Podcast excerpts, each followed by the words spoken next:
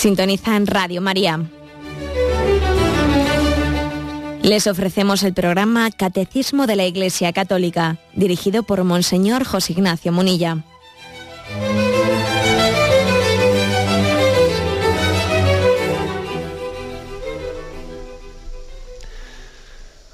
Un cordial saludo a todos los oyentes de Radio María. Un día más, con la gracia del Señor, proseguimos el comentario del Catecismo de nuestra Madre la Iglesia. Estamos en la explicación del tercero de los sacramentos, el sacramento de la Eucaristía. Estamos en el apartado sobre los nombres que este sacramento recibe, distintos nombres con los que la Sagrada Escritura y la tradición de la Iglesia la ha designado. El mismo nombre de Eucaristía, el de banquete del Señor, bodas del Cordero, fracción del pan, asamblea eucarística, santo sacrificio, sacrificio de alabanza, divina liturgia, comunión, pan de los ángeles, y llegamos al último de los términos con el que se designa este sacramento, el de Santa Misa. Es el punto 1332. Y la verdad es que nos vamos a llevar quizás una, una sorpresa, una agradable sorpresa, ¿no? Al caer en cuenta de, lo que significa el término Santa Misa, que tantas veces se lo hemos utilizado, quizás sin, alcanzar su profundo significado. ¿no? Dice así este punto.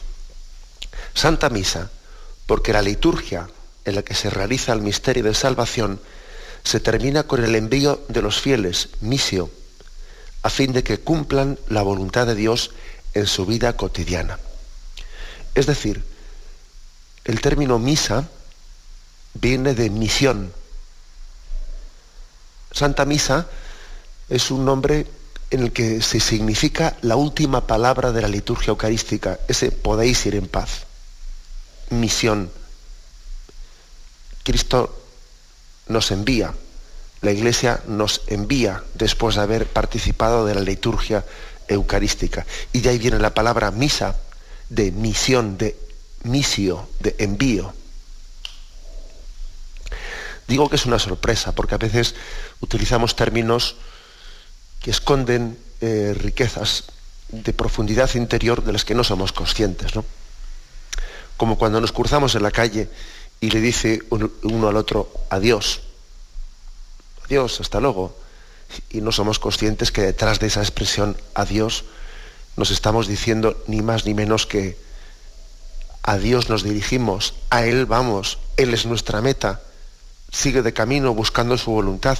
a veces yo creo que en realidad ser cristiano es, se podría reducir a decir, caer en cuenta de las cosas que decimos, caer en cuenta del significado profundo de, de tantos aspectos que nuestra cultura, nuestra tradición nos ha ofrecido y que nosotros igual de una manera inconsciente estamos pronunciando sin caer en cuenta de, de ese tesoro.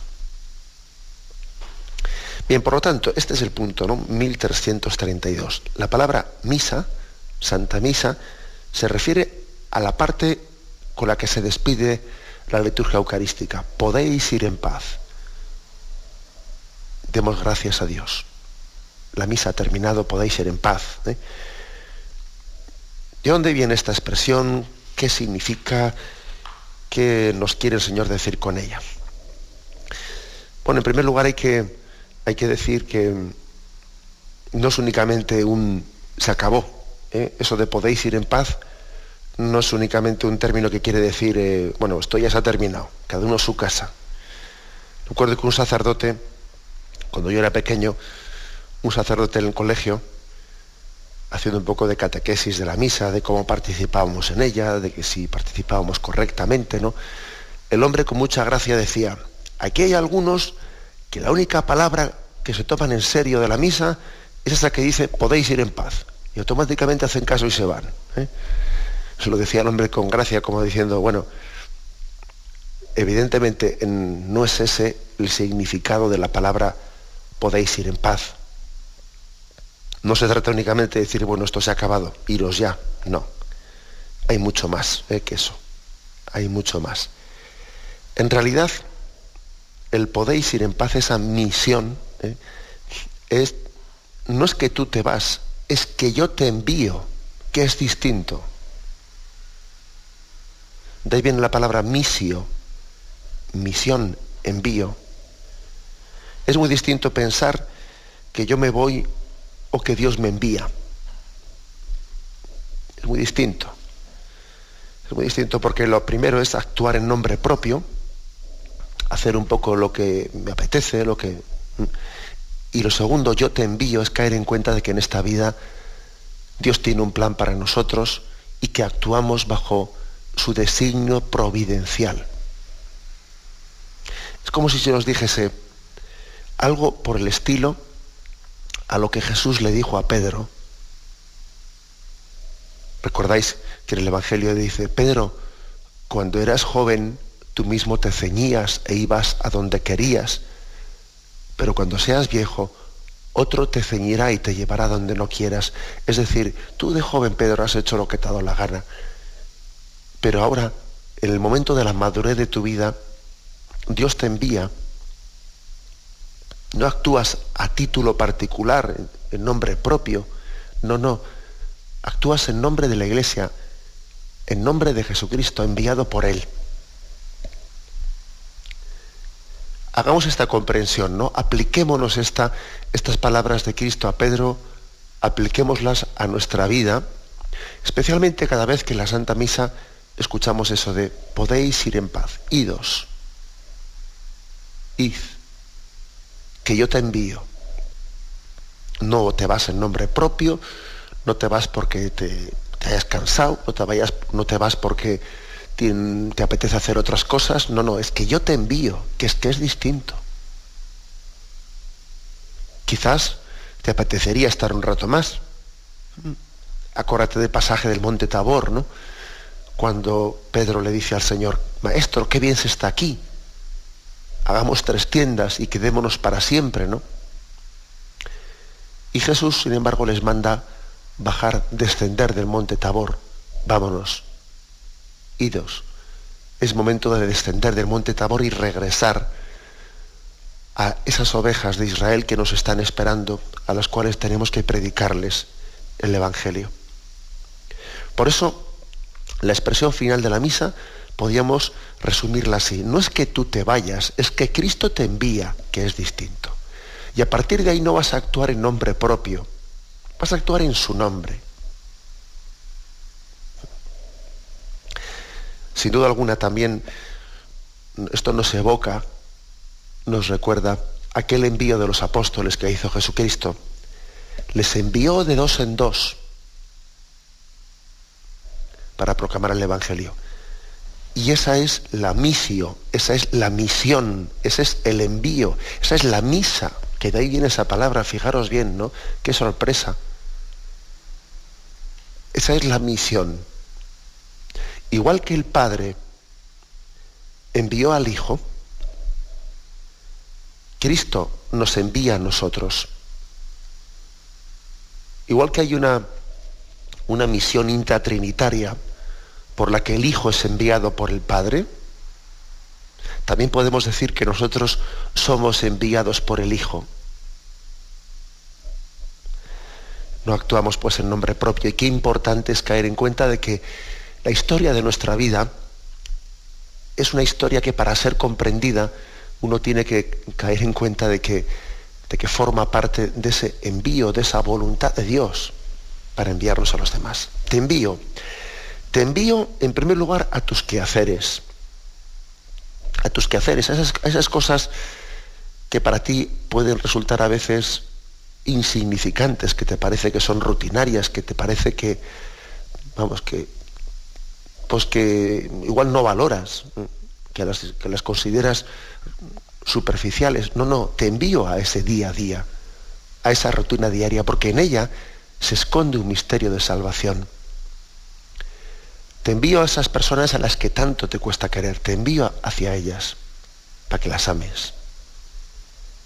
Te envío pues hacia esas cruces que te cuesta abrazar y afrontar. Te envío hacia esas personas alejadas para las que siempre he pensado, he pensado en ti como un instrumento para llegar a ellas. Sí, te envío. La Madre Teresa de Calcuta en algunos escritos ¿no? que se hicieron públicos posteriormente a su, a su muerte, el postulador de su causa de canonización, hizo, hizo públicos algunos escritos en los que ella tenía, entre otras cosas, reflejaba una conciencia muy clara de envío, de misión, cuando ella em, expresa en términos como los siguientes más o menos, el Señor me pidió llegar, que yo fuese el instrumento para que Cristo llegase a los suburbios de Calcuta. Cristo quería llegar y me dijo, llévame a esos enfermos, llévame a esos abandonados. En el fondo cuando Jesús dice, yo te envío, es Cristo el que se sirve de ti para ir contigo, como si tú fueses un, un portador, como si tú le llevases en andas a Jesús. Eso también es un significado profundo de esta palabra misión, de esta palabra envío. Jesús se sirve de ti porque quiere llegar al último rincón de Calcuta, como le dijo a, la Madre Teresa, o de tu casa, o de tu familia, o de tu trabajo. Quiere que le lleves. Jesús quiere que le lleves. Te pide que le, que le lleves. Eso también tienes que pensarlo, ¿no? Cuando Jesús te dice, yo te envío. La parte pues conclusiva de, de la Santa Misa es una misión. Una misión que después tiene consecuencias importantes porque a partir de ahí uno puede debe de decir que no actuamos ya en nombre propio, actuamos en su nombre. En su nombre actuamos. Por eso dice la Sagrada Escritura, en tu nombre echaré las redes. En tu nombre echaremos las redes. Por mí, por mí yo no las hubiese echado porque me parecía que que después de haberlas sacado las redes ya tantas veces vacías, pues no había ya una, esperanza razonable desde el punto de vista humano de que pudiésemos hacer nada ya. Pero en tu nombre echaré las redes. Porque sé que los demonios se someten en nombre, en tu nombre. La palabra, pues, esa expresión bíblica, en tu nombre, es como una aplicación, una consecuencia lógica de haber sido enviado, de la misión. Yo te envío, por lo tanto yo actúo en tu nombre, no actúo en nombre, en nombre propio. Con un gran respeto, porque cuando alguien actúa en nombre propio, pues parece que se puede atrever a tener más, no sé, pues correr el riesgo de meter la pata, ¿no? Pero cuando uno actúa en nombre de alguien, de, de una majestad infinita, parece que va con, con todo el respeto propio, ¿no? De quien sabe que no se posee a sí mismo, que no es dueño de sus palabras, no es dueño de sus obras, no, es que las mm, realiza en nombre de, en tu nombre. Echaré las redes en tu nombre, expulsaré los demonios, en tu nombre predicaré la palabra, en tu nombre trabajaré, incluso en tu nombre descansaré. Hasta cuando descanso, hasta cuando he hecho una siesta. Lo hago en tu nombre en tu nombre, porque soy enviado para ello. Si entendiésemos esto, eh, cambiaría la expectativa, la perspectiva de nuestra vida. Hasta descansar, descansamos en su nombre. Bien, este es por lo tanto el significado de la palabra misio. Mm, Santa misa es tanto como decir santo envío, santo envío, santa misión vivamos pues con intensidad ¿no? esa, eh, esa parte, porque hay, momentos en la misa que se nos pueden escapar, como por ejemplo, ¿no? cuando está el sacerdote rezando pues la, oración colecta, y hace la petición, primero dice, oremos, y hay un momento de concentración, ¿no? dice, oh Dios Padre, y formulas la petición, ¿no? Y luego, en la parte final dice, por nuestro Señor Jesucristo, tu Hijo, y ya, eso parece que se dice de carrerilla, ¿no? Por nuestro Señor Jesucristo, la gente se va sentando mientras que escucha ese retaila, el que va a leer la lectura aprovecha que se está diciendo eso para ir subiendo al altar, y ya parece que ya nos desconcentramos, como si eso fuese una, el por nuestro Señor Jesucristo, tu Hijo, tal, tal, tal, tal, parece que fuese una retaila dicha así un poco de corrido, que nos le sirve pues al monitor para tener un tiempo de salir, al otro para recolocar los papeles. No, no, no. si es que a veces, a veces puede, puede ocurrir que en la liturgia haya mm, momentos ¿no? que son que encierran un tesoro y, que como son un poco conclusivos de un momento, lo que sea, se nos pasan desapercibidos. Bien, y uno es este, uno es este, el podéis ir en paz, el yo os envío. No es que tú te vayas, es que yo te mando, yo, yo te envío. La misión, el envío de Jesucristo que recibimos al, al finalizar la Santa Misa, ¿no, ¿no es acaso un recuerdo de aquel Jesús que se aparece a sus discípulos, les sopla el Espíritu Santo y les dice, yo os envío, recibid el Espíritu Santo, id con Él, dejaros llevar por Él, dejaros mover por Él. Y luego el Evangelio dice que Jesús fue llevado por el Espíritu Santo al desierto o fue llevado por el Espíritu Santo a. O sea, el Espíritu Santo movía a Jesús. Bueno, pues algo así debe, debe ser también la comprensión que tengamos de este podéis ir en paz.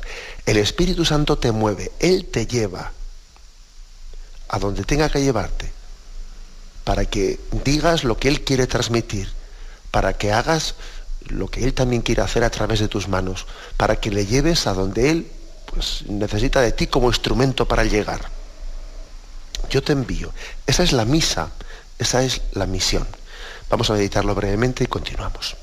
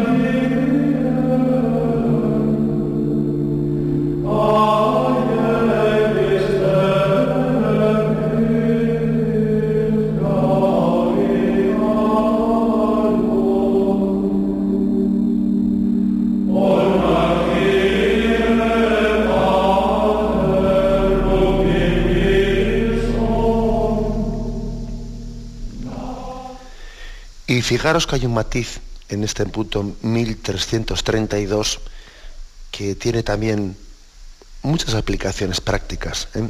Dice Santa Misa porque la liturgia en la que se realiza el misterio de salvación se termina, se termina con el envío de los fieles, misio, a fin de que se cumpla la voluntad de Dios en su vida cotidiana. Fijaros, a fin de que se cumpla la voluntad de Dios en su vida cotidiana. O sea que lo propio de, del cristianismo, de la espiritualidad, ¿eh? es el cumplimiento de la voluntad de Dios en el día a día. Expresión importante porque es que a veces nos hemos, hemos hecho una imagen equivocada de lo que es la vida espiritual. Parece como si la vida espiritual fuese pues, una evasión, una evasión, o sea, un escaparse del día a día para buscar una especie de consuelo espiritual. y eso no es así, ni debe de ser así, ni es voluntad del Señor que sea, ni la Iglesia jamás lo ha predicado así. La espiritualidad no es como una especie de búsqueda, huida del mundo para buscar un oasis que me desagobie de, esta, de esta, vida, ¿no? ¿no? No es eso. En realidad la vida espiritual no es una vida distinta de nuestra vida diaria. ¿eh?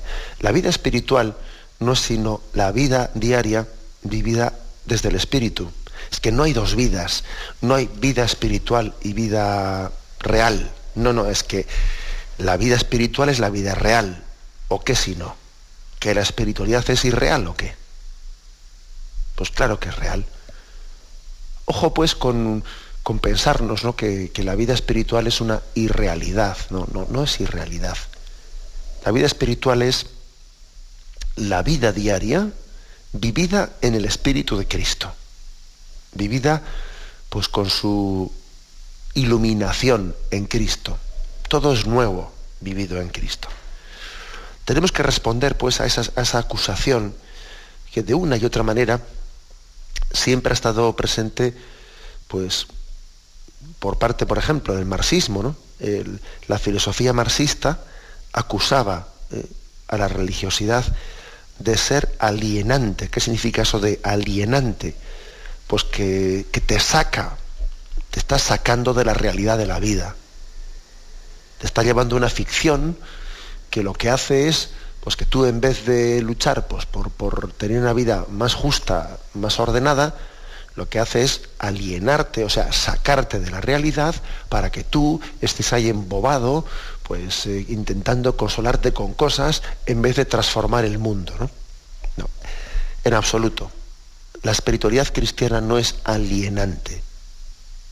Todo lo contrario, la espiritualidad cristiana lo que hace es insertarnos, arraigarnos en la realidad, haciendo de ella un campo, un verdadero campo de, experimentación de lo que es la voluntad de Dios en nuestra vida. Puede ocurrir que haya una espiritualidad, una religiosidad de tipo alienante. ¿eh? Puede ocurrir. O sea, la verdadera religiosidad no nos tiene que desencarnar del día a día, sino, sino nos tiene que dar la fuerza para zambullirnos en él. Está claro que no todas las religiones son iguales, por mucho que el relativismo actual nos intente hacer ver eso. Todas las religiones no son iguales. Y puede haber religiones que sean alienantes, o sea, que sean, por ejemplo, ¿eh? pues eh, e-, esas religiosidades que están basadas en la filosofía de la reencarnación, cuando una persona, cuando un indio, por ejemplo, ¿no? Pues se le dice, bueno, pues mira, tú lo que tienes que hacer es aceptar la fatalidad, de tu vida. Tú en esta vida has nacido en la clase de los parias, en la clase de los pobres, y entonces lo que tienes que hacer es aceptar esa condición de paria y vivirla con resignación para que así en la siguiente vida pues te reencarnes en una clase social más alta, ¿no? Y si te conformas con tu pobreza y te conformas con tu miseria, bueno, pues entonces en la siguiente vida, quizás después de unas reencarnaciones, podrás llegar a ser un noble, un brahman. Bueno, evidentemente detrás de esa filosofía de la reencarnación hay un peligro grandísimo ¿eh? de caer en una religiosidad alienante, o sea, es decir, algo que te saca de la realidad y entonces esa fe, esa religiosidad no te, no te conduce a tener una vida más digna, sino casi te está invitando a aceptar la indignidad de tu vida. Pero no es así. Eh, pues el espíritu de Cristo, la religiosidad cristiana es bien distinta. La religiosidad cristiana nos lleva a entender que encontrarse con Cristo es transformar también al hombre entero, al hombre encarnado, al hombre real. Y nos dice, ¿de qué me sirve decirle a uno que Dios te ampare si le veo en su pobreza y le dejo allí? ¿No? Eso, ¿eh? lo dice la carta de Santiago, ¿no? A mí de qué me sirve decirle a alguien, a la que Dios te ampare, y te quedas en tu pobreza, ¿no? En tu postración. No, la verdadera religiosidad es la que ve la persona cuerpo y alma en su integridad. Y desearle a Dios es tanto también como desearle a Dios en su alma es sinónimo y va en el mismo paquete, como se dice, ¿no? Va en el mismo paquete que el socorro, el auxilio de su alma.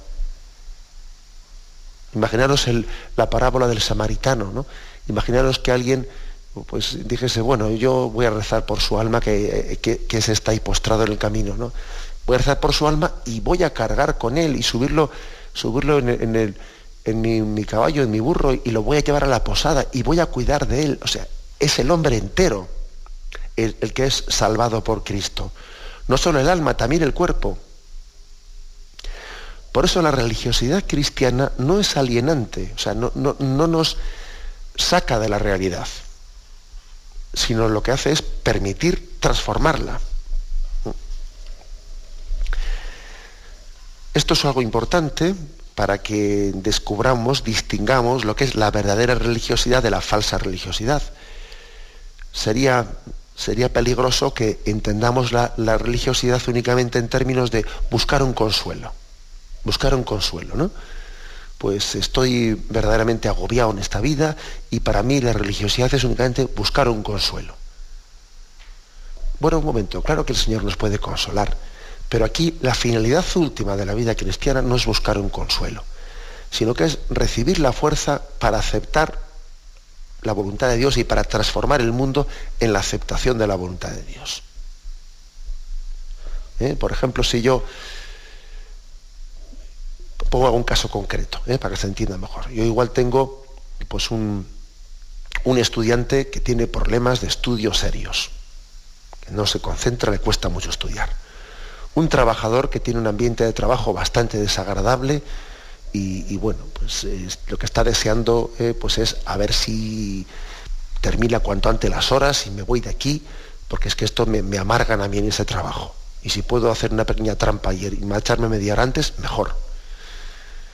Y entonces, pues, imaginémonos, ¿no? Pues que ese estudiante o ese trabajador, pues están recurriendo a, pues a, bueno, pues a ponerse los cascos eh, para escuchar Radio María y para intentar así aliviar un poco más el rato del, eh, del trabajo y el, del estudio y a ver si así dejo de estudiar cuanto antes y a ver si así me voy, cuanto antes el trabajo y, me escaqueo un poco y en vez de trabajar, pues bueno, pues me voy a rezar un rosario, ¿no? Bueno, pues eso, como os podéis imaginar, no es la verdadera, una verdadera religiosidad. La verdadera religiosidad es la que desde Dios te lleva a abrazar el trabajo. La verdadera religiosidad es la que desde Dios te lleva a agarrar el toro por los cuernos y a estudiar. No se trata pues de buscar un consuelo para huir de tus quehaceres, sino buscar la fuerza de Dios para lanzarte a la piscina y afrontar tus quehaceres cogiendo el toro por los cuernos. Aspecto importantísimo en la vida. ¿eh? La religiosidad no es pues una especie de consuelo que me alivie mi escapada de este mundo. No, Señor. La religiosidad verdadera es el, el recibir la gracia de Dios para afrontarla, o sea, para percibir como voluntad de Dios el día a día y abrazarlo, ¿no? Con una entrega decidida, generosa, etc. Por eso dice, a fin de que se cumpla la voluntad de Dios en su vida cotidiana. En ese sentido, la misa, la Santa Misa, dura todo el día. Dura las 24 horas. Por mucho que la liturgia diga podéis ir en paz. Pues claro, pero, pero el, resto del, el resto de la vida está asumido dentro de la liturgia eucarística. Está asumido porque es que era un envío. Actuabas no por nombre, no en nombre propio, actuabas enviado en nombre de. Y en cierto sentido, eh, en un sentido pues no estricto, digamos, litúrgico, pero en un sentido real, eh, el resto de tu jornada, el resto de tu vida, forma parte de la misa, porque estás bajo el emisio, bajo el envío. Todo forma parte de la vida espiritual. ¿eh? Y, no hay cosa más peligrosa que entender o distinguir ¿no? radicalmente lo espiritual de lo material, que no. Esa distinción nos la inventamos nosotros. Nosotros no podemos eh, en ningún momento ver una pauta en la que el Señor nos lleva como a distinguir lo espiritual de lo material, como si hubiese cosas que no en las que no nada tiene que ver la voluntad de Dios. En todo tenemos que buscar la voluntad de Dios. Acordaros de aquel pasaje. Ya comamos, ya bebamos, ya recemos, hacedlo todo en nombre de Dios. En todo, ¿eh? cuando comas, bebas, trabajes, ya recemos también se puede decir, ¿no? Por supuesto. Pero también ya comamos, ya trabajemos, ya hacedlo todo en nombre, en nombre de Dios. Todavía la, última reforma que se hizo del, del misal permite introducir o añadir eh, algunas, eh, algunas fórmulas litúrgicas a esa misión última de la misa. Ese podéis ir en paz puede ser acompañado de algunas expresiones, ¿eh? que vamos a, a, también a estudiarlas porque creo que son muy, muy enriquecedoras. Tenemos un momento de reflexión y continuamos enseguida.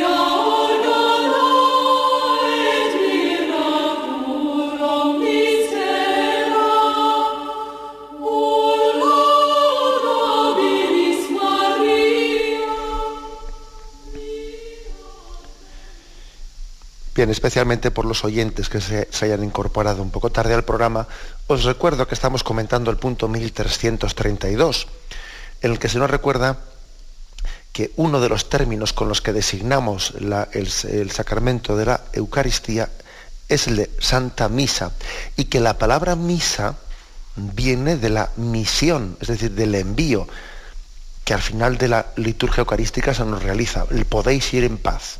Eso significa la palabra misa, misión, envío. El Señor te envía. Bien, pero decía que en el misal actual ese podéis ir en paz puede ser, ¿no? Eh, eh, según elección libre eh, del sacerdote que preside la misa, puede ser acompañado, precedido de algunas expresiones. Las voy a leer para que veamos el contenido. Podéis ir en paz. Expresión dicha por, ojo, digo por el sacerdote, pero si hay un diácono, debe de ser el diácono el que pronuncie el podéis ir en paz. ¿Mm? Fórmulas posibles la alegría del Señor sea nuestra fuerza. Podéis ir en paz. Otra, glorificad al Señor con vuestra vida. Podéis ir en paz. Otra, en el nombre del Señor podéis ir en paz. Otra, anunciad a todos la alegría del Señor resucitado. Podéis ir en paz. Esto también, estas distintas fórmulas litúrgicas que se nos permite elegir, ayudan mucho a entender qué significa el podéis ir en paz. Porque cada una de ellas matiza, o sea, subraya aspectos concretos que de ese podéis ir en paz. La primera, ¿eh? las, las comento brevemente. La alegría del Señor sea nuestra fuerza. Podéis ir en paz. Es decir, subraya que después de la liturgia eucarística, estamos con la sobreabundancia de un gozo, de un encuentro. Es como cuando los discípulos de Maús, después de reconocer a Jesús al partir el pan, sus corazones estaban ardientes, ¿no? Sus corazones estaban llenos de alegría y volvieron corriendo a Jerusalén después de, que Jesús desapareciese habían abandonado la comunidad de Jerusalén y lo primero que hicieron fue regresar a ella corriendo. Fijaros que cómo interpretaron ellos eso de podéis ir en paz. Lo interpretaron como un volver corriendo a Jerusalén, anunciando que se habían encontrado con Jesucristo. Sus corazones estaban desbordantes de alegría. La Santa Misa en su momento conclusivo, es también un recordatorio de esto. Recordatorio de que en Dios lo tenemos todo, en Cristo se nos ha dado todo. ¿Qué más esperas? Es decir, ¿qué esperas para empezar a gozar y a ser, y a ser feliz? Sé feliz. Goza plenamente de lo que has recibido. En Cristo se te ha dado un tesoro. Es verdad que tus problemas y tus cruces están ahí y Él te envía a que los, que los abraces, por cierto, pero lleno de alegría. Lleno de alegría porque Él es tu fuerza. Ese es un primer aspecto importante de, este, de este envío. La segunda expresión dice, glorificad al Señor con vuestra vida, podéis ir en paz. Es que en el fondo toda nuestra vida es dar gloria a Dios. Igual que en la, en la Eucaristía, el sacramento que acabamos de celebrar, hemos visto cómo Cristo glorifica al Padre. Cristo en el Monte Calvario y en la renovación de ese sacrificio da gloria al Padre infinitamente, ¿no? Nosotros también glorificamos a Dios uniéndonos al sacrificio de Cristo en la Santa Misa y haciendo de toda nuestra vida una ocasión de glorificar a Dios. Glorificamos a Dios cada vez que alguien dice, Señor, lo acepto. Señor, confío en ti. Señor, en tu nombre echaré las redes.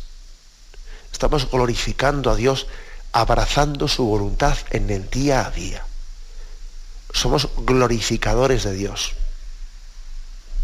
Luego, uno sale de la liturgia eucarística con esta vocación, ¿eh? con la vocación de ser glorificador. la siguiente expresión, en el nombre del Señor podéis ir en paz. Bueno, algo ya hemos comentado al comienzo del programa, ¿no? En tu nombre echaré las redes. En tu nombre predicaré. En tu nombre caminaré. En tu nombre. Es, es también una expresión que nos recuerda lo que Pedro y Pablo allí a la puerta del templo le dijeron a aquel paralítico, no tenemos plata ni oro para darte, pero en el nombre del Señor Jesús están transmitiendo también en su nombre lo que en nombre de Cristo pueden darle, ¿no? Y aquel, aquel paralítico recibió el don de la sanación en el nombre de Jesucristo, no en el nombre de Pedro, no en el nombre de Pablo, en el nombre de Jesucristo. Es caer en cuenta de que después de que uno ha participado de la liturgia eucarística, a partir de ahí ya no actúa en nombre propio, actúa en nombre de Cristo. Y tus, tus fracasos no deberías de vivirlos, fracasos digo entre comillas, fracasos, ¿no? No deberías de vivirlos como tus fracasos. En todo caso serán los fracasos de Cristo y tú compartirás su dolor. Tus éxitos no deberías vivir únicamente como tus éxitos, deberías de vivirlos como los éxitos de Cristo en ti. Hace poco tuve ocasión de, de asistir aquí en Palencia a un hermoso acto, ¿no? Una joven atleta, Marta Domínguez, aquí una joven atleta de, de Palencia que había ganado la, la medalla de oro de los 5.000 metros, hacía una entrega de esa medalla al Cristo de su cofradía. Y bueno, pues tuve ocasión de, de estar presente en ese acto de, entrega y me impactó, me impresionó, ¿no? Que ella, eh, poniéndose delante del Cristo, comenzó la oración que ella misma había redactado, ¿no? Y comenzó diciendo, Señor, esta medalla es tuya Claro, de la misma manera que podía también haber dicho, ¿no? Y el día que no he ganado, el día que me he retirado, el día que tuve una lesión y tuve con mucho dolor de mi alma después de haber preparado una carrera, ¿no? Pues me quedé sin poder participar porque tuve una lesión. También hay que decir que aquel, entre comillas, fracaso, Cristo lo vivía en mí de la misma manera que este triunfo Cristo lo vive en mí. O sea, cuando un cristiano es consciente de esta gracia, se da cuenta que todo lo hace en su nombre. En su nombre echaré las redes, en su nombre me entregaré, mis éxitos serán los tuyos, Señor. Mis fracasos también serán los tuyos. Es decir, es un caer en cuenta de que no actuamos a nombre, en nombre propio. En nombre, no, no, somos instrumento de Cristo para llegar me impactó aquella, aquella oración de aquella joven, porque según escuchaba yo cómo, cómo abría su alma, cómo desnudaba su alma allí en la iglesia delante de toda la gente, y leía aquella oración, yo pensé en mi interior, esta joven eh, sabe lo que es la gracia, tiene experiencia de lo que es la gracia de Dios y ser instrumento suyo, ser instrumento de su gracia, ser conocedor de que Dios ha puesto en ella unos, pues, en cada uno de nosotros, ¿no? Unos talentos y no nos poseemos en propiedad. Es Cristo quien vive en mí. Y por lo tanto yo actúo en su nombre. En el nombre del Señor podéis ir en paz. La siguiente expresión es, anunciad a todos la alegría del Señor resucitado. Podéis ir en paz. Es decir, esa palabra de envío, la palabra de envío ese id, marchad en el nombre de Dios, nos convierte en testigos de la resurrección, nos convierte en testigos de eso que hemos recibido. Uno se imagina a los discípulos de Maús saliendo corriendo de aquella aldea, volviendo a Jerusalén, y allá donde se encontrasen con alguien, vamos, es que le, le inmediatamente le dirían, pero ¿sabes que nos hemos encontrado con Jesús? ¿Sabes que, ha caminado con nosotros? Bueno, pues e, esa, esa alegría desbordante que alguien lleva dentro y no se la puede callar. Ay de mí si me callase el Evangelio. Ay de mí si me guardase para mí pues los tesoros que Dios me, ha puesto en depósito, ¿no? Ay de mí si yo enterrase debajo de la tierra los talentos que el Señor me ha dado. Yo no puedo enterrarlos, yo tengo que ser testigo, anunciar a todo el mundo la alegría del encuentro con Cristo resucitado. Por eso la palabra misa, santa misa, se refiere a esto, se refiere al envío, se refiere a, a ser testigo de eso que hemos recibido en el encuentro con Cristo resucitado en la liturgia eucarística. Te envío a que seas testigo de lo que has recibido. Gratis lo has recibido, dando gratis. Sé testigo en tu palabra, no importa que tengas facilidad de palabra, no importa que no la entenga, eso es lo de menos, eso es lo de menos. Que no te importe eso. Tú en tu corazón no transmite lo que llevas dentro de ti. Con torpeza o como sea, no importa, ¿no? Que la alegría del Señor sea tu fuerza. Anunciad a todos la alegría del Señor resucitado. Podéis ir en paz. Bien, concluimos de esta forma. ¿eh? El, el, punto, hemos explicado hoy, el punto 1332, el significado de la palabra Santa Misa. Bien, me despido con la bendición de Dios Todopoderoso, Padre, Hijo y Espíritu Santo, descienda sobre vosotros. Alabado sea Jesucristo.